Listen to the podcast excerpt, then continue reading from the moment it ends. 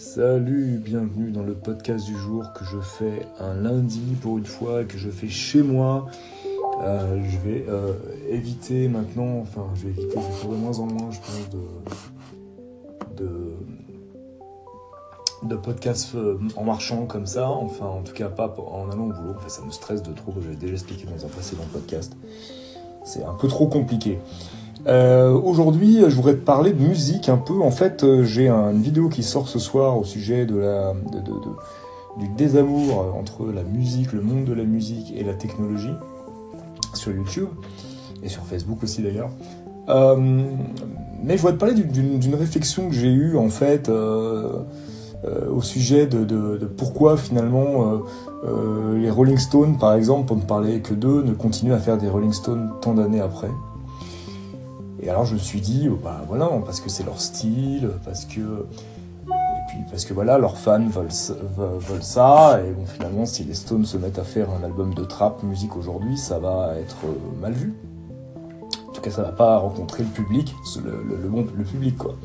Et puis finalement, j'ai pensé à Miles Davis. Et je me suis dit, euh, mais Miles Davis, qu'est-ce qu'il a fait en fait? Bah, Qu'est-ce qu'il a fait? Il a, euh, il a commencé par le bebop et puis euh, après, il a, il, il a pas révolutionné, mais il a ré réinventé le bebop avec euh, ce qu'ils appelaient le rebirth of cool.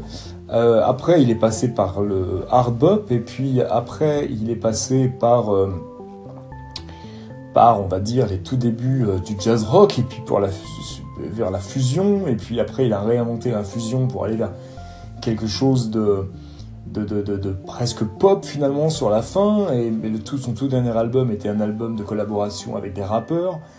Euh, et finalement, euh, je sais que des gens lui en ont voulu, surtout au début. Enfin, il a carrément été jeté dès qu'il a, il s'est mis à mettre une wah sur sa trompette.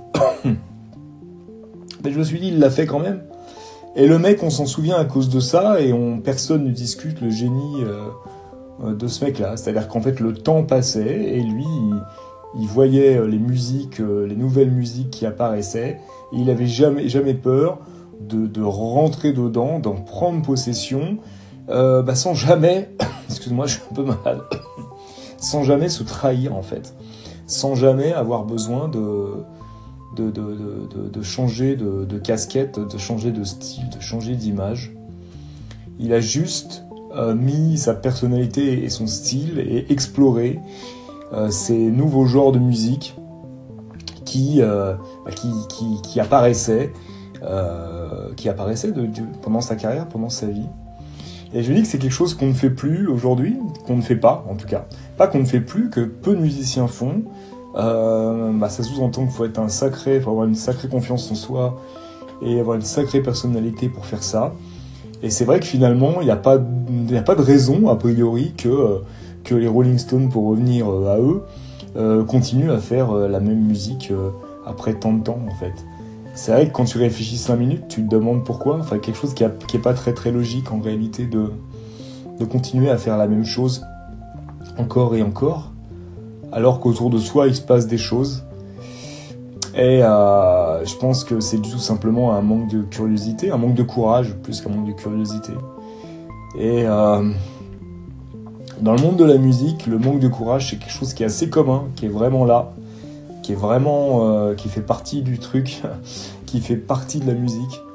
Et euh, voilà, donc je voulais un peu parler de ça et puis euh, bah, d'avoir une pensée pour Miles Davis et j'avais jamais, vu les choses sous cet angle, hein, je t'avouerai, et là, je me dis que voilà pourquoi, euh, pourquoi j'aime ce grand artiste. Et on peut aussi parler d'Hendrix. Je suis sûr que si Hendrix n'était pas mort si vite, euh, Hendrix aurait fait euh, réutiliser des synthétiseurs dès qu'ils étaient, auraient été là. Et enfin, c'est sûr et certain, quoi. Il n'y aurait pas eu de, voilà. Moi, je suis, voilà, j'aimerais bien que que les artistes que les, les, musiciens, que les artistes euh, aient un peu plus de courage euh, de nos jours.